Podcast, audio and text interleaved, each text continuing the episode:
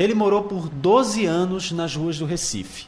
Nascido numa família pobre, depois de brigar com a avó, ainda adolescente, o nosso entrevistado de hoje fugiu de casa e viveu literalmente na rua.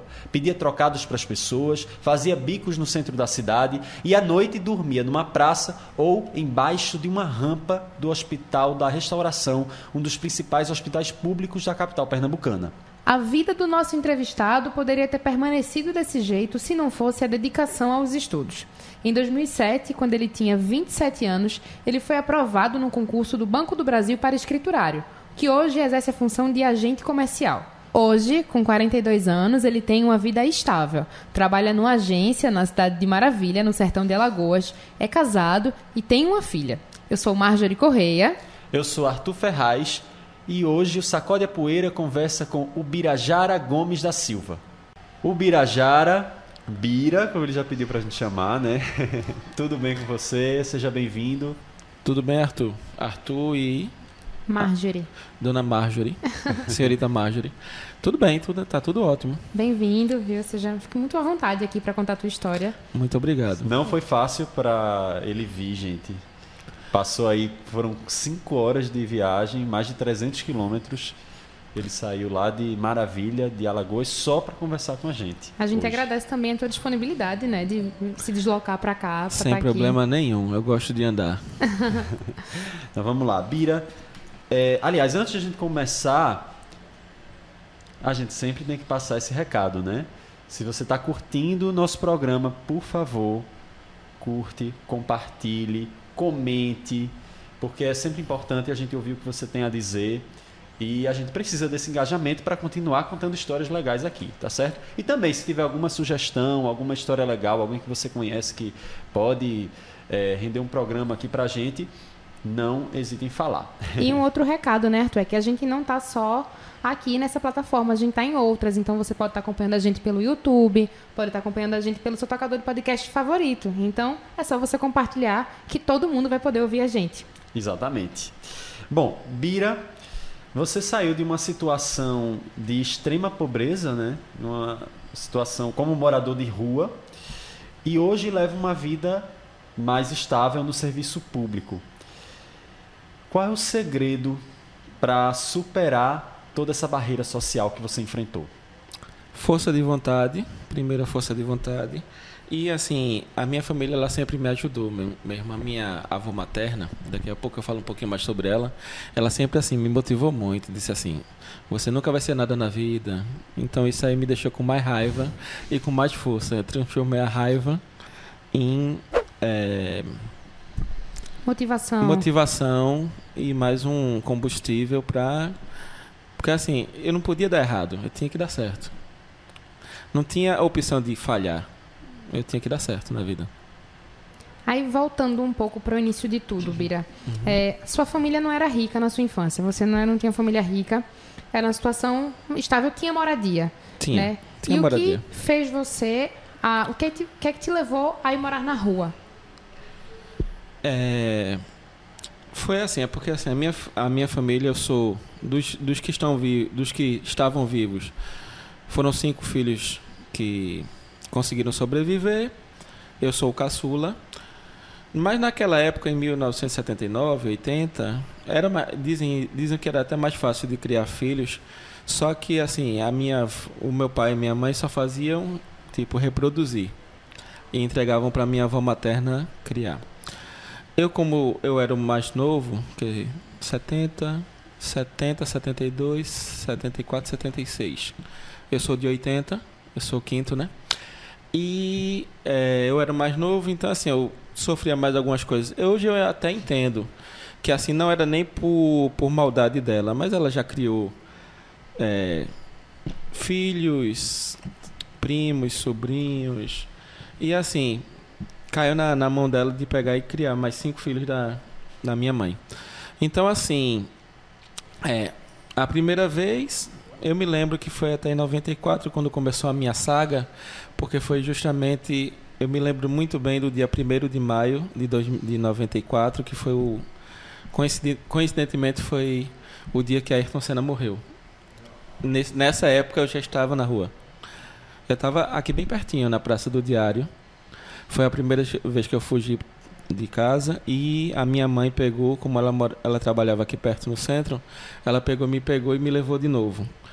A segunda vez eu peguei fugi para casa da, dela ali no onde era a casa dela? No Coque. Depois Você cresceu lá. É, é ela... Depois fugi, fui para casa do meu pai no Ibura.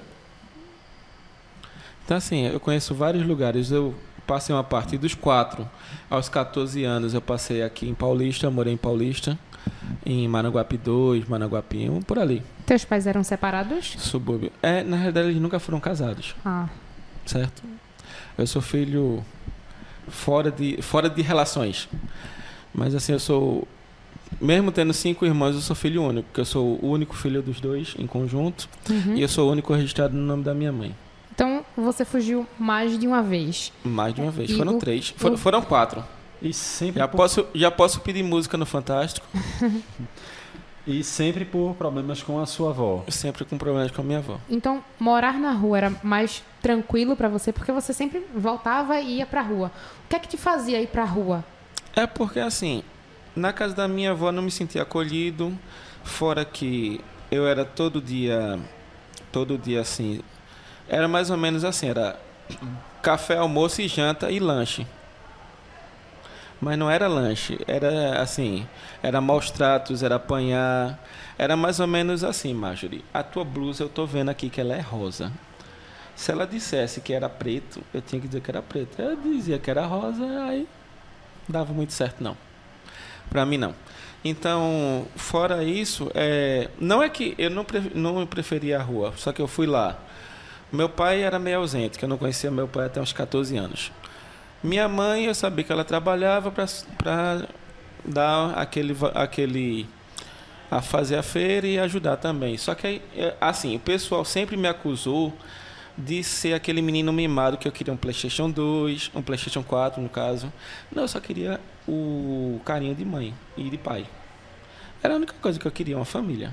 Mas assim, eu sempre fui acusado de ser o caba que, não, você quer ser melhor do que todos aqui. É mais ou menos assim. Se a gente não teve, você não vai ter. Perdeu o Playboy. E aí, na rua, quais eram as tuas dificuldades? Tu lembra do que tu passou, das dificuldades que você enfrentava na rua? Lembro, lembro sim. Eu a primeira a primeira vez que eu a, a, primeira não, a segunda, né? A segunda vez quando eu fugi, só eu... rapidinho antes de continuar. Você falou aí que fugiu aí mais de três vezes, né, de casa. Foram quatro. Quatro vezes. Você fugiu de casa uhum. quatro vezes. Depois disso, você ficou na rua de vez. Eu fiquei A... na rua de vez. Foi uma decisão assim ou você foi ficando, foi ficando e os anos Não, eu queria, passando? eu queria, eu queria para mim aquilo ali era um sofrimento. Então assim, eu queria é, acabar com aquela, com aquele, com aquele sofrimento que eu vivia. É mais ou menos assim. É, quando a pessoa está com aquela doença, depressão, ela não quer se matar, ela quer, ela quer acabar com aquilo ali. No meu caso, eu queria acabar com aquele sofrimento, que era ser maltratado, ser esculachado. É, uma das pragas que a minha avó um dia me, me disse que assim que ela eu, a mulher ia trabalhar, ela me chamou de é, de gigolô, ela disse que a mulher ia trabalhar e ia ficar só em casa sendo sustentado por ela. Coisa que nunca aconteceu. Mas assim, era dessas coisas a. Isso era o mínimo que eu escutava. Então, assim, é, eu fugia disso aí. É, violência corporal, violência psicológica. Eu estava querendo fugir assim. E, assim, na rua também tinha essas, essas violências, mas foi o que eu tive que passar. Bom, aí voltando, né, para a pergunta que ela fez, né, é, as dificuldades que você enfrentou na rua, assim, você teve contato com outras pessoas que também moravam na rua, o que era que você via de realidade ali? É, como era dormir na rua, por exemplo? Quais eram os cuidados que você tinha que ter? Essas coisas que as pessoas não, não imaginam que uma pessoa que mora na rua passe, né? O, é pra gente, como era esse período? Durante o dia era muito bom, porque quando a cidade está quando a cidade está movimentada, você faz uma coisa, faz outra, mas de noite. Tanto é que as primeiras noites eu dormi. Eu já peguei um frio aqui de 13 graus na Praça do Diário. Depois eu migrei e fui para a Praça do. ali perto do onde era onde era o Passo Fácil, Marcial Pinheiro. Sim. Aí todo dia, quando quando eu já estava acostumado, já tinha já conhecia o derby, eu pegava todo dia, ficava aqui durante o dia, todo dia eu andava era mais de dois quilômetros a Conda Boa Vista, porque eu ia dormir na rampa da restauração, porque tinha os policiais que às vezes pegavam e, ficavam querendo saber o que é que você queria, o- por que você ficava lá, principalmente porque tem muito marginal na rua, mas era bem mais seguro do que dormir aí, porque tanto passar o dia como dormir na rua aí, você pode dormir como alguém pegar e fazer alguma coisa com você, lhe matar. E você ficava sabendo dessas histórias quando Eu via essas, essas via. histórias, eu não tava, eu vi em loco. Sim, gente, no caso, gente sendo violentada, morador de rua sendo. sendo Ah, é, espancado. espancado e essas coisas. Um dia, é, um dia acho que eu já estava com, já fazia tempo. Me ofereceram até para ser aviãozinho, para vender maconha, crack, essas coisas. Me ofereceram- já me ofereceram de quase tudo na rua. E é, essas coisas assim. E a dificuldade também. Comer, né? Arranjar, conseguir dinheiro, comer e tomar banho, com certeza. É muito difícil. Quando. É, engraçado até porque eu acho que isso foi até uma, uma tática boa. Quando eu fui fazer a prova do concurso do banco, é, eu tinha eu estava meio deprê com as coisas que tinham acontecido. Eu passei uns 15 dias sem tomar banho. Imagina a pessoa s- 15 dias sem tomar banho no ar-condicionado desse fazendo uma prova. Acho que foi por causa disso que eu é, consegui tirar tanta concorrente e passar no concurso. Mira, a gente percebe que tu tem um sempre tem um toque de humor para situações difíceis que você passou, né? E aí você falou um de situação difícil assim, de ah, que já te ofereceram muita coisa, que já te chamaram para fazer muita coisa errada. Eu queria saber, você deixou claro aqui no começo que eu não podia dar errado, mas em que momento da tua trajetória na rua você disse assim, não, agora eu vou me preparar para mudar de vida? Na realidade, não, não chegou assim, né? Mas eu sempre dizia, eu tinha que mudar, eu tinha que mudar. Eu, quando saí de, quando eu saí de, de 94, 95 por aí, quando realmente eu saí de casa, eh, eu parei na sexta série. Então, assim, nem estudo eu tinha. Eu peguei, voltei a estudar em 2001. Aí eu consegui passar na prova do supletivo e da sexta série eu consegui ir para o primeiro ano de supletivo. Depois eu peguei e me matriculei ali no Luiz Delgado, ali no, na praça do 13 de maio. E muitas vezes, é, minha única refeição, quando o governador pegava e deixava um trocadinho a mais, era quando sobrava a merenda do pessoal da tarde, que para a noite não tinha merenda. Aí eu pegava e dizia, eita, hoje não tem merenda, hoje eu me lasquei. Passava o dia todinho, muitas vezes, sem, sem me alimentar, e a minha alimentação era a, Merenda a da merenda escola. da escola. Eu chegava antes de 6 e 10, 6 e 20 para pegar a merenda, uns dois, três pratos, e ia para a escola. E de 2001, em 2002 eu estava na, na, no segundo grau. No primeiro ano do segundo grau. Fui hum, é, reprovando porque eu era reprovado às vezes por falta. Mas eu não queria sair do primeiro ano, que era para não acabar a merenda. E nesse meio tempo eu fui fazendo o que é, as minhas duas as minhas duas alimentações eram o quê? Ou a merenda ou quando eu ia ali na frente da ali perto da Católica, eu não sei se ainda tem. Quando era sábado não, mas quando era domingo eu já tinha não, vou ali pro pro culto do pessoal do Hare Krishna, porque pelo menos no final do culto tem um uma, um lanchezinho aí dá para comer. Então assim, como no, na, no sábado e no domingo não tinha não tinha nenhum lugar para ir, eu esperava para comer lá.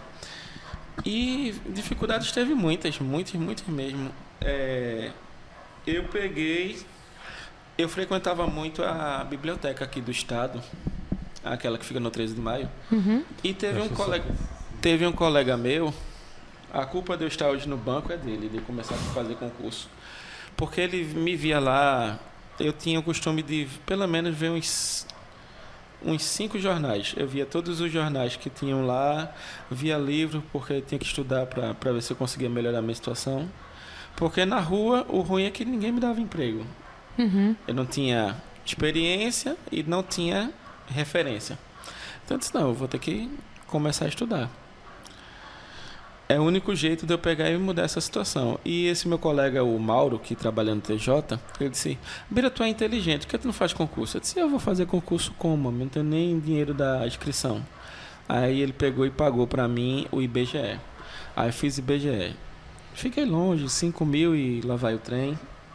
Aí eu comecei a, a fazer concurso. Eu fiz IBGE, fiquei longe. Fiz LAFEP duas vezes fiz CHESF e fiz Banco do Brasil.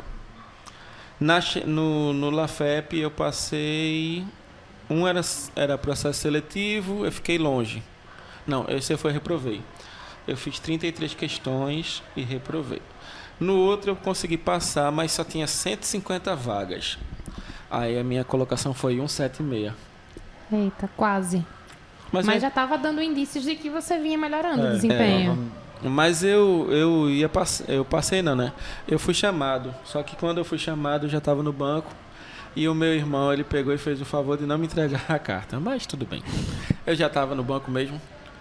E fiz o e fiz o concurso do da Chesf, que eu até falei com o Arthur, é, que eu saí daqui, dali da Praça da Madalena, onde eu estava onde eu estava residindo, posso, posso, pode-se dizer que às vezes eu dormia na frente do Jaime da Fonte, às vezes eu dormia na Praça da Madalena, às vezes eu, moro, eu dormia ali na Praça da Torre, junto à ponte.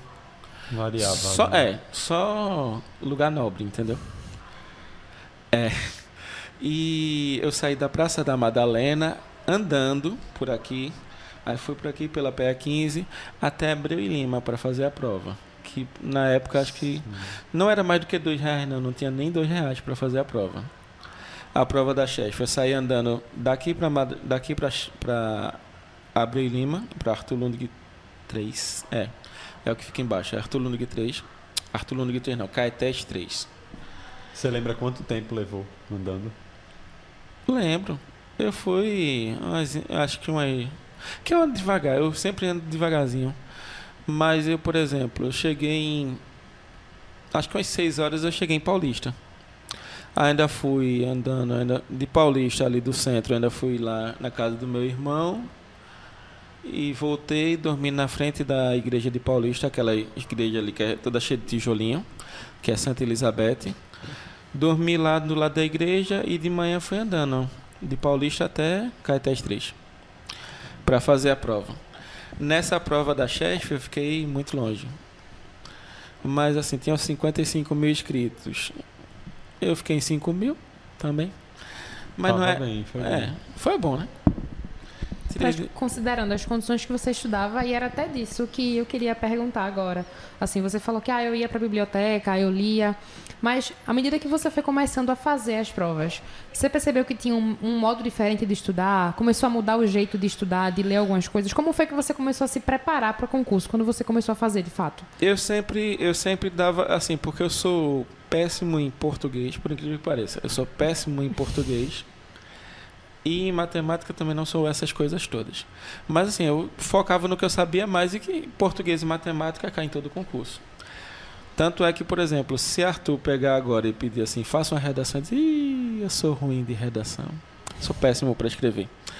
E no, na prova não, passou, não, não caiu redação, né? Então, assim, eu sempre eu estudava sempre português e matemática, conhecimentos bancários, por incrível que pareça eu já sabia algumas coisas e eu tenho, eu não sei se é bom ou se é ruim, a facilidade de ser autodidata. Eu consigo estudar sozinho, eu leio um livro, eu sou aquele aluno que chega, a, a, a professora pega e bota o assunto. Não tem nada no, meu caderno, mas eu vou lá, faço a prova e tiro 10. Não sei como. Mas você, no caso, não tinha aula, você não assistia a aula, né? Quando uhum. estava na rua se preparando para o concurso. Então você fazia assim, era, era isso mesmo, ia para a biblioteca? Ia para a biblioteca, vinha algumas coisinhas para passar no concurso do Banco do Brasil. Eu vou, vou falar, não vi nada, é, na- Específico. nada específico. Fui lá, a prova, no caso, quando eu fui, fui fazer a prova, é a prova da CESP. Eu fico brincando, assim, não tem, e não- realmente não tem como você fazer isso. Você passar chutando no concurso do- da CESP. Porque, assim, é uma certa e uma errada. É, a, a errada não acerta, Aham. né? São 150 questões. É impossível a pessoa chutando só errar 17. Quer dizer, 150 eu errei 17, dá 34 erros, porque anula Anula, né? 17, dividido dá 150 menos 34 dá 116. 116 dividido por 2 dá 58. A nota mínima era 45 para passar. Tanto é que no do concurso foram 19 mil inscritos, 19.743 pessoas. Eu consegui passar para Recife, foram só 171 pass- que passaram, eu fui o 136 ainda. E para Pernambuco só passaram 346. Eu fui o 249. Mas o importante é que tava lá dentro. Tava lá dentro. Não sabia, né? Porque assim, concurso para cadastro de reserva, eu disse, ah, eu passei, mas não vão me chamar. Pronto, é, pronto, era até isso que eu ia, que eu ia perguntar agora, né? Depois que você fez a prova, você criou alguma expectativa em relação a isso? Achou que seria aprovado? E também eu queria saber assim, nas provas que você foi fazendo, você ia adquirindo mais esperança ou ficando mais confiante para os próximos? E é porque eu ia fazendo lá o que eu passasse. Se eu passasse pra tipo Gari ou Guarda Municipal, eu ia entrando e ia, ia de lá ia estudando para pro outro. A culpa, como eu disse aqui, foi do, do Mauro lá, que trabalha no TJ até hoje. Lá na, naquele fórum ali do Joana Bezerra. Uhum. Ele que foi o culpado. Eu disse, Nabira, tu é inteligente, não sei o quê. Começou com. é, é, essa minha saga de concurso começou com prova do IBGE. Das. Acho que foi. Acho que foi. Sérgio Gran Rio. Fazendo a prova da Sérgio Gran Rio, eu disse, acho eu passo não, meu. Passei, eu passei, eu fiquei longe com essa moléstia, eu não vou passar no concurso não. Mas tá aí, consegui passar, né? Logo no primeiro para banco. Que é o sonho de muita gente, né? Muita gente Que é tenta. muita gente. Exatamente. E aí, no dia da prova, pra você fazer, você tava até sem caneta, né? Como é que você fez pra... Foi, no dia Virar. da prova eu tava, tava com dois reais. Aí eu comprei um sonho de valsa. Eu não sei se foi sonho de valsa ou serenata de amor. E é, tava com dois reais, foi um real serenata. Foi meu, meu almoço, meu café e meu almoço. E um real eu comprei uma caneta azul.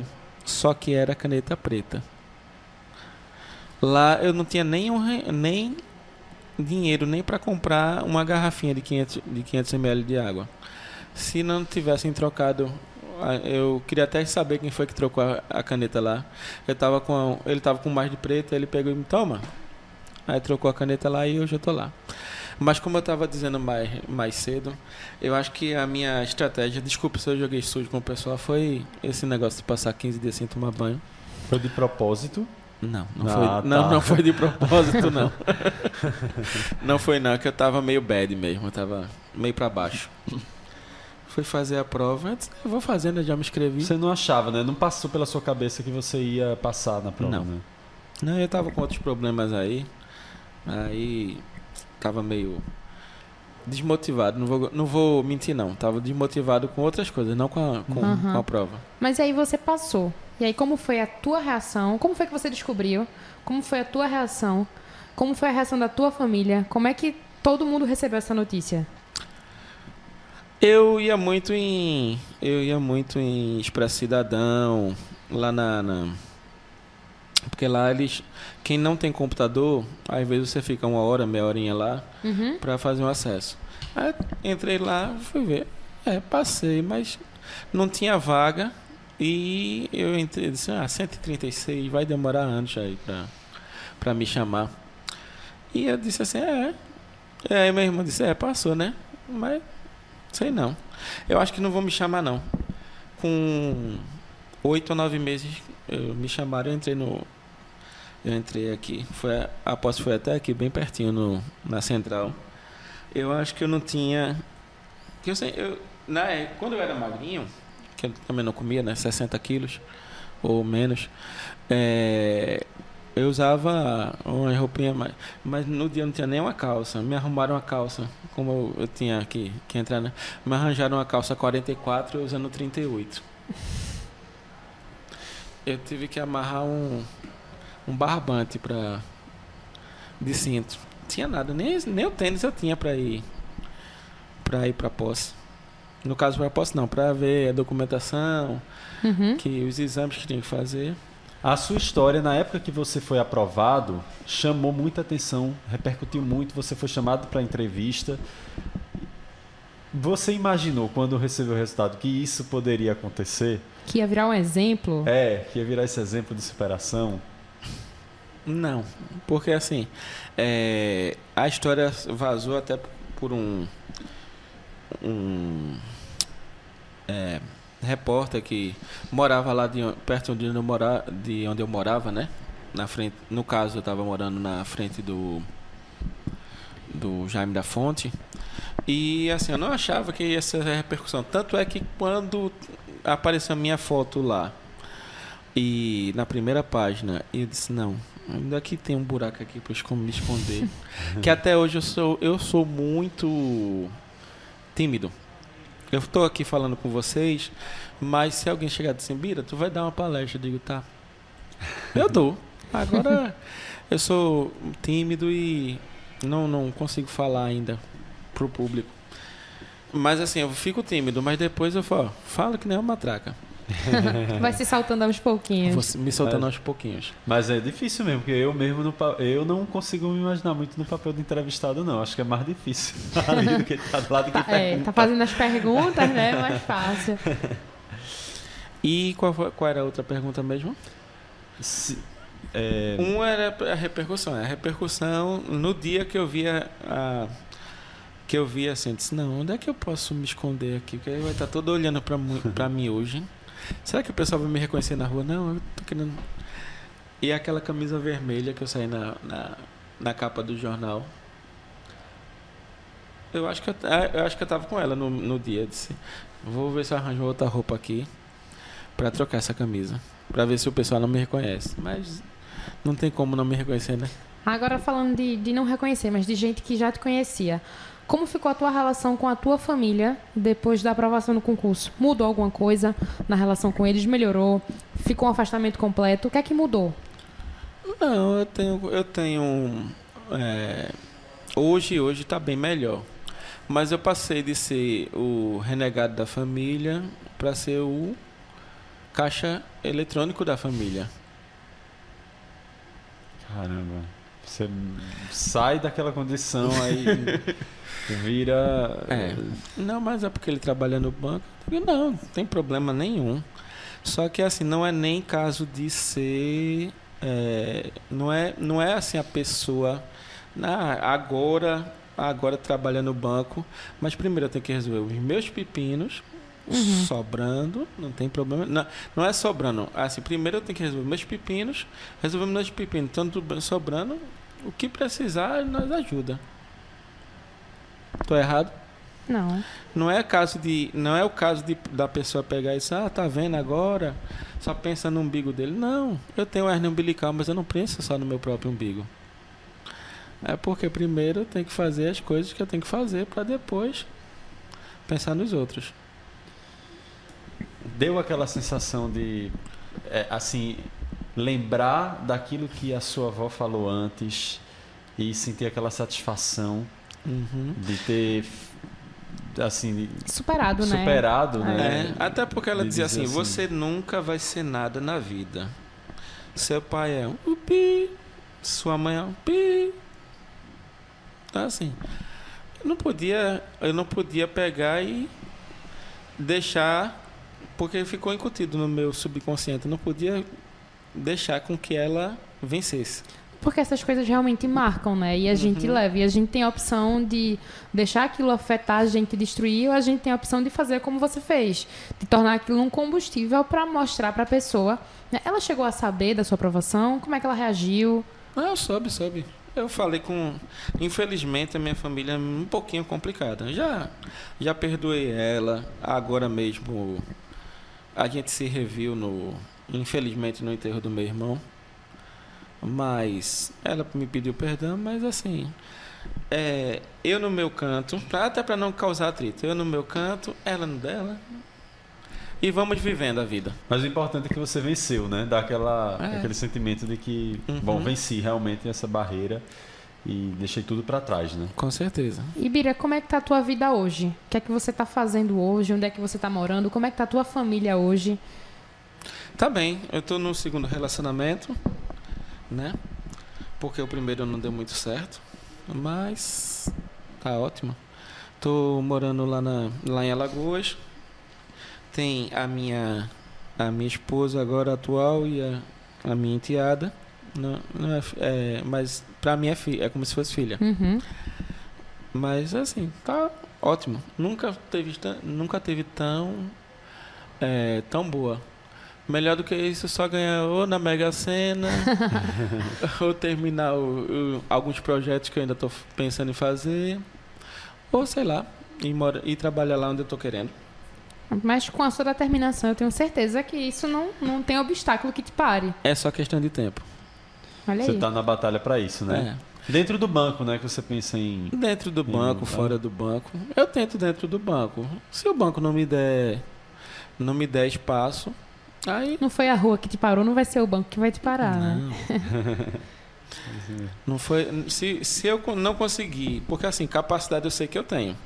Uhum. Se vamos dizer que você é meu é, superior. Se você acha que eu não tenho capacidade, quem está perdendo não sou eu.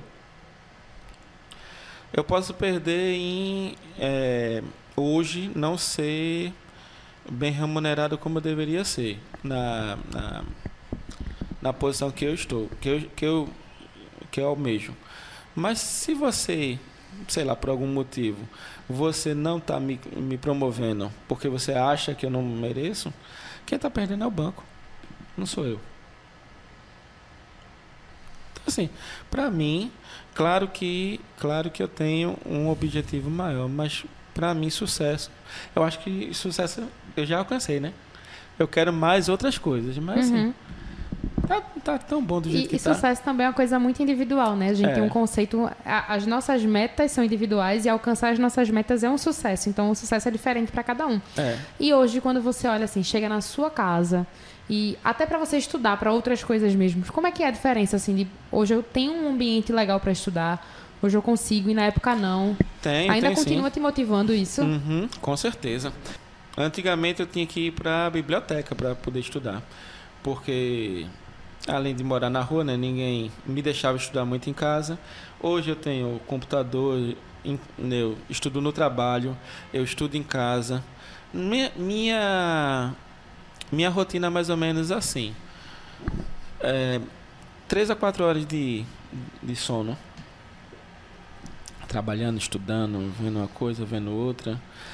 Eu sou quase 24 horas no ar. Eu durmo. Se eu dormir 3 horas, pra mim já tá ótimo. Hoje até dormi muito, de 2 às 7, às 9 e meia.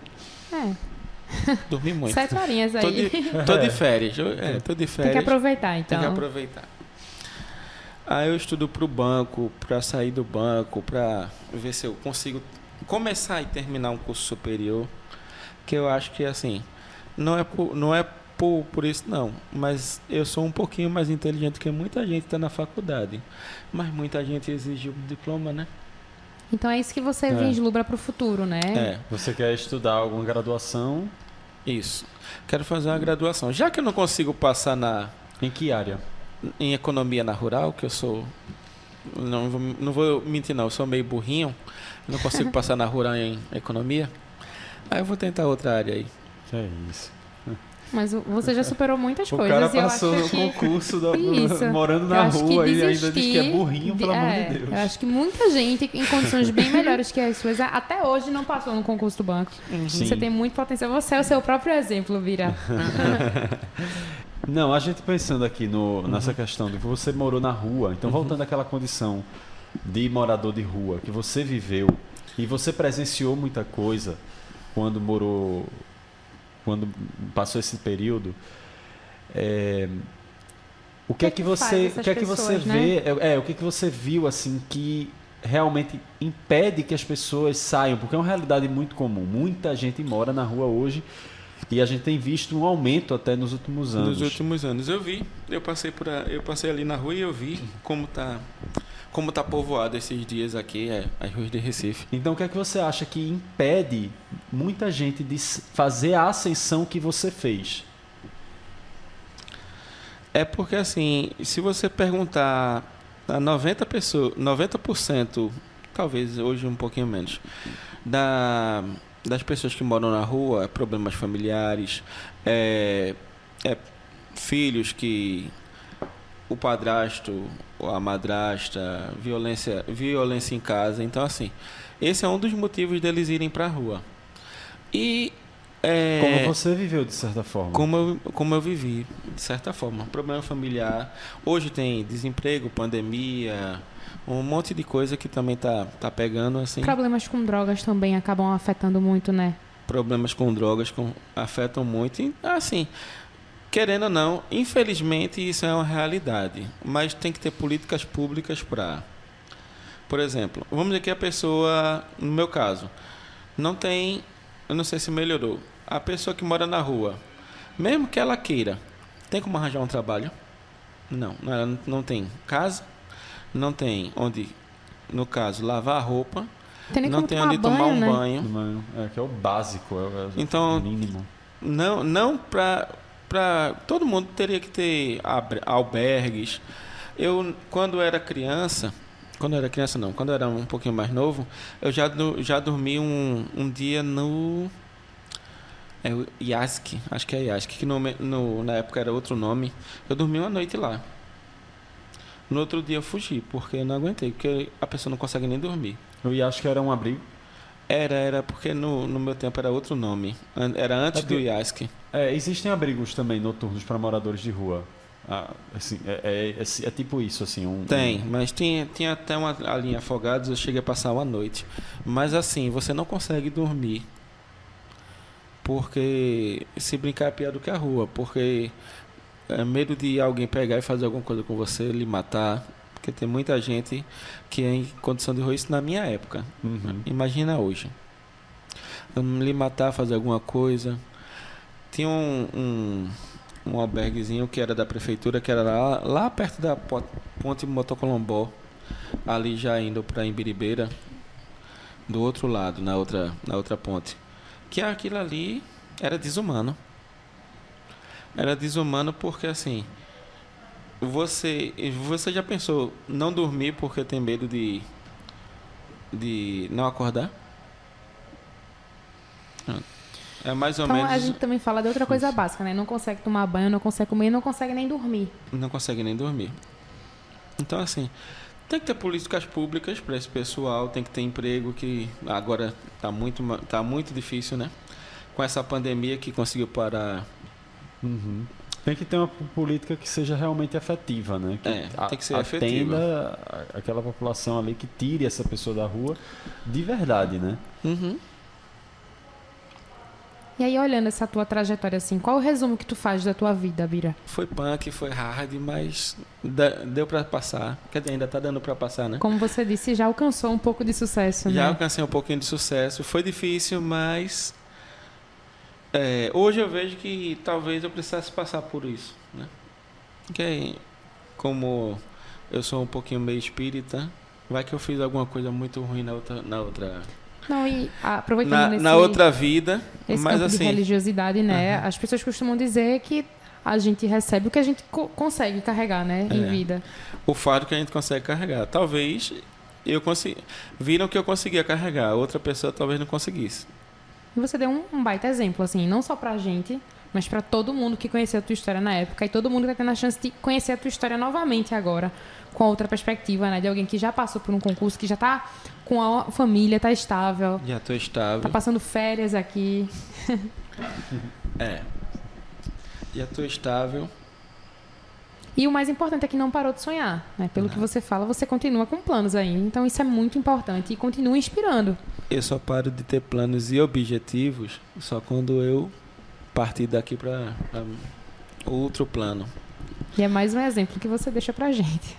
e o que você tem para dizer para outras pessoas que estão em situação de rua, que passaram por uma situação semelhante? Quando você vê hoje essa realidade na, na cidade, assim, nas ruas, o que é que você pensa assim? Eu vejo, eu penso que tá realmente tá muito tá muito mais difícil e é difícil a pessoa hoje, dizer, ah, mas não desista, é, é fácil falar, mas realmente não desista. Porque são fases. Hoje eu tô como funcionário do banco, mas do mesmo jeito que eu estava lá há uns 12 anos atrás eu tava, eu não estava no banco. Daqui a uns 12 anos eu pretendo estar em outro lugar ou em numa, numa posição melhor. Mas infelizmente são fases. Tem fase ruim, tem fase boa. Mas assim, primeiro, não desista, tenha fé e vamos lá trabalhar. É, é importante pensar isso porque é, eu acredito que a gente precisa acreditar nas próprias potencialidades, né? Eu sei que é uma conversa, assim, esse papo pode cair num, num, num teor assim um pouco, às vezes meio injusto, né? Como se é, eu não quero dizer que a pessoa está em condição de pobreza porque quer. Não é isso. é isso, de jeito nenhum. Tá? Não é mesmo. Ninguém está na situação de pobreza porque quer. É, mas para sair, às vezes é preciso acreditar em si mesmo, porque, como você conta aqui com sua própria história, é, quem está na situação de vulnerabilidade escuta o tempo todo que não é capaz, que não vai conseguir. Né? Então, às vezes é, é importante também pensar que, como ser humano, a gente tem capacidade e a gente pode conseguir é, mudar a própria realidade. Para isso é importante partir para a luta, né? E né, pensar, fazer essa, essa mudança de, de, de pensamento e, entrar em contato com outras pessoas, enfim. E ir vendo né, onde, é que, onde é que a gente pode, onde é que pode fazer essa, essa ascensão. É, a gente tem, é. que, a gente tem que pensar sempre a gente tem que mudar o, a mentalidade, no caso, o mindset, a mente. E eu mesmo sou assim, eu, eu, eu miro em Júpiter para ver se eu chego pelo menos na Lua. Mas é assim, você deu um, um exemplo gigante pra gente, assim, de disparação, de persistência e até de renúncia mesmo, né? Porque a gente sabe que a vida na rua não é fácil. A gente sabe pelo que a gente vê, pelo que você Isso. contou. Né? E a gente né, exigir forças de alguém que está na rua é muito complicado, sim, mas sim. a Não, força e, e, e, é muito sem... interna, né? De me chamaram para fazer é. isso, para fazer aquilo, e você seguir firme no seu propósito, naquilo que você acredita.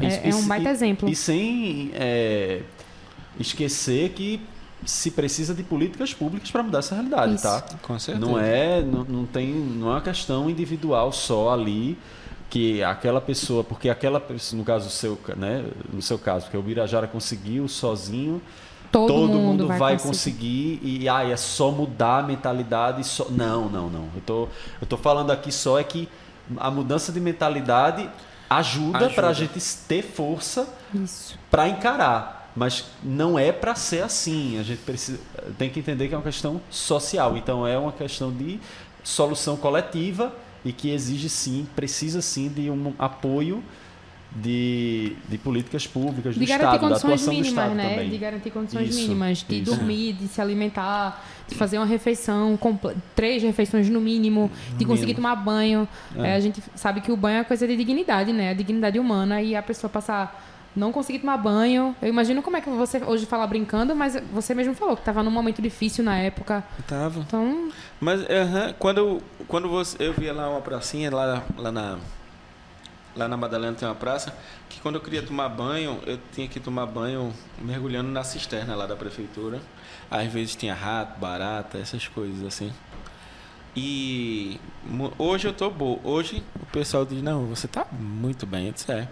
Mas eu já cheguei a ter só um, um a ter só uma parede de roupa, lavar a roupa e enxugar no corpo. Acho que, acho que se não fosse se não fosse já esse treinamento, eu não tinha passado pela Covid-19.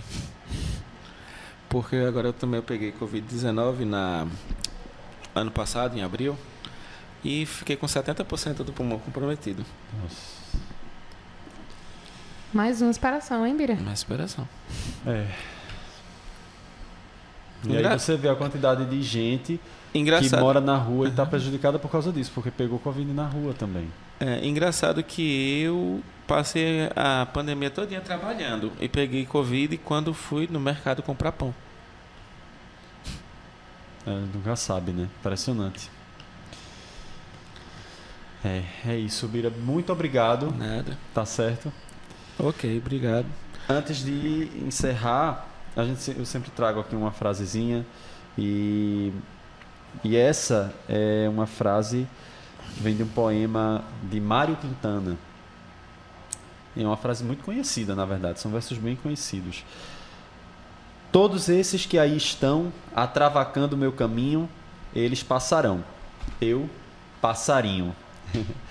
Eu gosto dessa frase porque traduz de uma maneira leve como a gente tem que encarar os desafios, assim, né? A gente passa por um desafio grande e não se dá conta é, de que a força para enfrentar esse desafio está na simplicidade.